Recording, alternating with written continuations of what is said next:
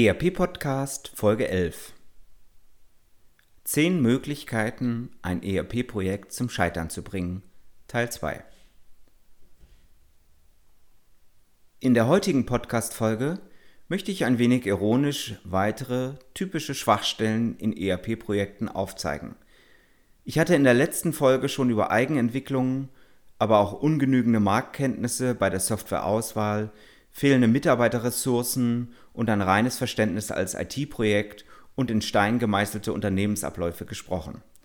Heute möchte ich weitere fünf Probleme hinzufügen, die häufig zu unbefriedigenden Projektergebnissen führen können. Herzlich willkommen zum ERP-Podcast, dem Podcast für alle, die sich aktiv mit dem Einsatz und der Gestaltung von Unternehmenssoftware und den daraus entstehenden Veränderungen und Potenzialen in Unternehmen auseinandersetzen wollen. Mit diesem Podcast möchte ich Sie mit eigenen Gedanken und Interviews bei der Gestaltung moderner IT-Konzepte nebenbei, also zum Beispiel beim Spazierengehen oder Autofahren, begleiten. Damit möchte ich Ihnen in dieser von technologischen Veränderungen geprägten Zeit Informationen anbieten, die sich in Zeitschriften, Fachbüchern und wissenschaftlichen Artikeln in dieser Form nicht darlegen lassen und für die sich im hektischen Alltag ohnehin nicht die Zeit findet. Mein Name ist Axel Winkelmann. Ich bin Professor für Betriebswirtschaftslehre und Wirtschaftsinformatik an der Universität Würzburg. Nachdem ich in der letzten Folge bereits fünf typische Fehler aufgezeigt habe, um ein ERP-Projekt zum Scheitern zu bringen, möchte ich heute fünf weitere Aspekte nennen. Sechste Möglichkeit, ein ERP-Projekt zum Scheitern zu bringen. Fachkonzepte und Dokumentation sind akademische Übungen und halten unnötig auf. Natürlich sehe ich selbst als Akademiker, dass man sich in einem paralytischen Prozess mit der Dokumentation und der permanenten Verbesserung unendlich lange beschäftigen kann. Und zwar so lange, dass man tatsächlich niemals irgendetwas einführt.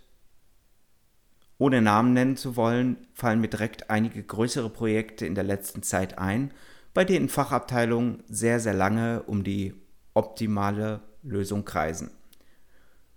Dennoch, die Konzeptionsphase, das heißt die Anforderungsdefinition und Ausgestaltungsdefinition, bestimmen sehr stark, wie später die tatsächliche Software-Einführung gemacht wird.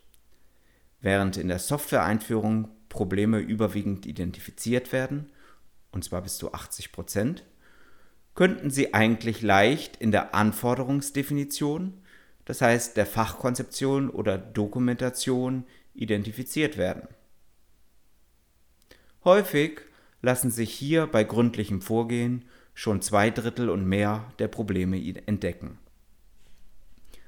Das zeigt bereits, wie wichtig das Vorab-Durchdenken des Projektes ist, zumal dort auch mit wenig Fehlerstrichen Dinge anders gemacht werden können. Das heißt, Probleme relativ schnell behoben werden können, sobald sie identifiziert werden. Sind Probleme erst im Softwarecode eingebettet, können sie nur mit sehr hohem Aufwand und damit verbunden mit sehr hohen Kosten behoben werden. Siebte Möglichkeit, ein ERP-Projekt zum Scheitern zu bringen. Lastenheft, Pflichtenheft und Vertragsgestaltung werden vornehmlich vom Hersteller übernommen, denn der weiß, was er tut. Das ist natürlich so ein bisschen so wie den Bock zum Gärtner machen. Natürlich hat ein Unternehmen durch das Tagesgeschäft immer wenig Zeit, doch das Lastenheft, in dem die Forderungen des Unternehmens dargelegt werden, muss letztlich immer unternehmensspezifisch erstellt werden.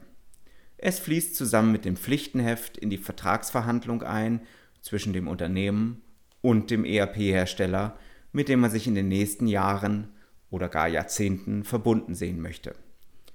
Zusätzlich dienen die Dokumente dem Implementierer als Software-Spezifikation, das heißt, sie müssen so präzise geschrieben sein, dass der Softwareprogrammierer in der Lage ist, daraus entsprechend bereits eine Aufwandsabschätzung oder gegebenenfalls sogar erste Implementierungsdinge für die zukünftige Softwareausprägung machen zu können.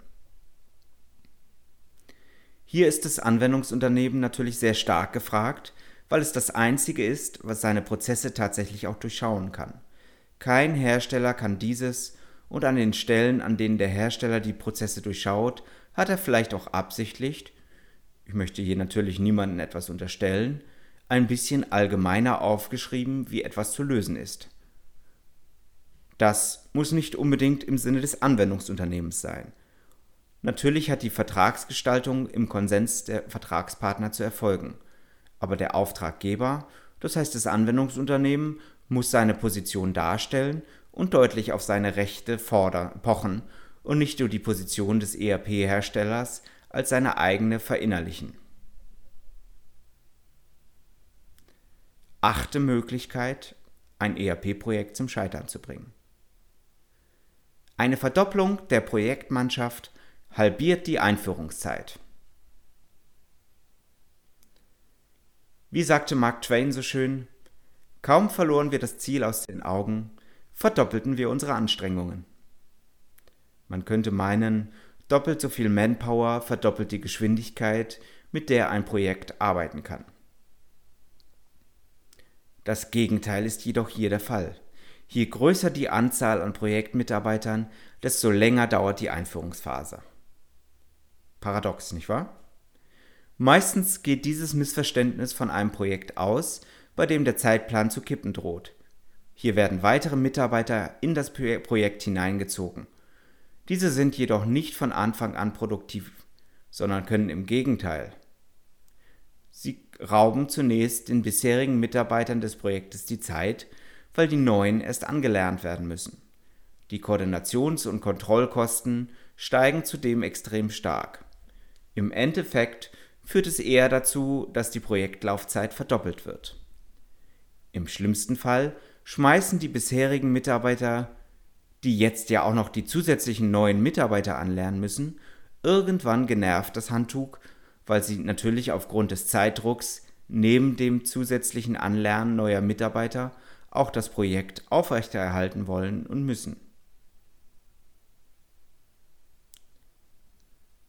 Neunte Möglichkeit, ein ERP-Projekt zum Scheitern zu bringen. Eine Mitarbeit am Projekt durch die Geschäftsleitung wird als Einmischung empfunden. Auch wenn das manche Projektgruppe so sehen mag. Ohne Unterstützung durch die Geschäftsleitung ist eine ERP-Einführung hochproblematisch. Es geht hier nicht um eine reine IT-Lösung, die von der IT-Abteilung durchgeführt werden und eingeführt wird, sondern es ist immer eine gleichzeitige Betrachtung von Informationsstrategie, also IT, und Unternehmensstrategie. Was soll die Informationstechnologie unterstützen und welche Organisationsstrukturen soll das Informationssystem ermöglichen? Wie soll das System dafür ausgeprägt sein? Welche Abläufe sollen demnächst im Unternehmen gelten? Wer im Unternehmen darf zukünftig was anhand des ERP-Systems oder des Informationssystems machen? Wer darf in welche Daten Einsicht haben? Wer darf bestimmte Daten nicht nur lesen, sondern auch verändern? in welchem Umfang verändern. All das sind Dinge, die nicht rein von einer IT-Abteilung entschieden werden können, sondern die eng gekoppelt sind an generelle, strategische und taktische Entscheidungen des Unternehmens.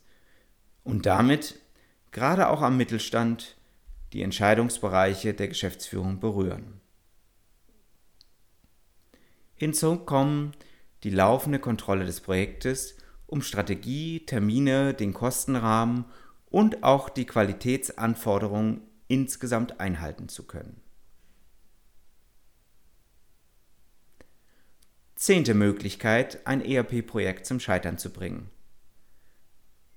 Das ERP-Projekt endet mit der Implementierung. Natürlich knallen die Korken, wenn das neue System endlich operativ ist und die Anwender hoffentlich zufrieden mit dem neuen System arbeiten können. Man klopft sich gegenseitig auf die Schultern, begräbt vielleicht noch einige Kriegsbeile mit den Fachabteilungen, aber ist das Projekt damit auch tatsächlich zu Ende? Es gilt auch nach Implementierungsende Akzeptanz zu schaffen für das System.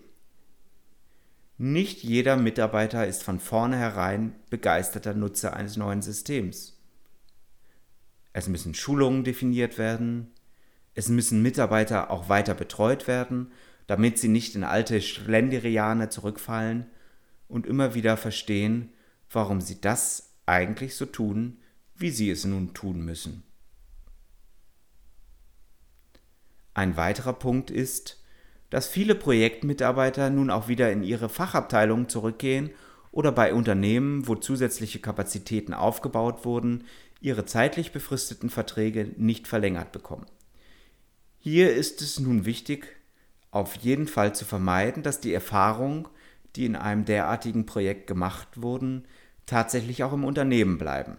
Das heißt, dokumentiert werden und für anschließende, vielleicht erst in 10 oder 20 Jahren anstehende Projekte benutzt werden können.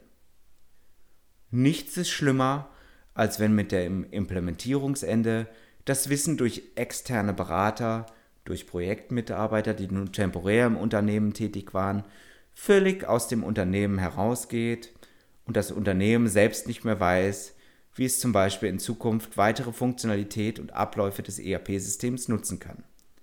Es gilt also, nach dem Projekt ist vor dem Projekt. So, ich hoffe, ich habe Ihnen in dieser und in der letzten Folge interessante Einblicke in die Problematik von ERP-Implementierungen geben können.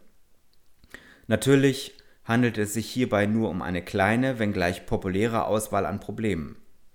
Sollten Sie Ideen oder Gedanken mit mir teilen wollen, so können Sie mich jederzeit gern über die Webseite www.erp-podcast.de erreichen. Ich freue mich auf Sie. In diesem Sinne wünsche ich Ihnen für heute in Ihren Projekten weiterhin viel Erfolg. Keep connected. Herzlichst, Ihr Axel Winkelmann.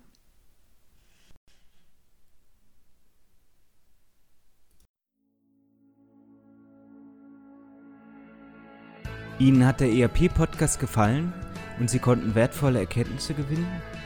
Dann würde ich mich über eine Bewertung auf iTunes freuen, damit auch andere von diesem Podcast erfahren können. Eine Anleitung für die Bewertung finden Sie auf www.erp-podcast.de. Dort finden Sie auch weitere Hinweise, Links und Aktualisierungen zu dieser Folge. Das war der ERP-Podcast für alle, die sich aktiv mit dem Einsatz und der Gestaltung von Unternehmenssoftware und den daraus entstehenden Veränderungen und Potenzialen in Unternehmen, losgelöst von Fachzeitschriften, Büchern und wissenschaftlichen Veröffentlichungen, zum Beispiel beim Spazierengehen oder Autofahren, auseinandersetzen wollen. Mein Name ist Axel Winkelmann. Ich bin Professor für Betriebswirtschaftslehre und Wirtschaftsinformatik an der Universität Würzburg.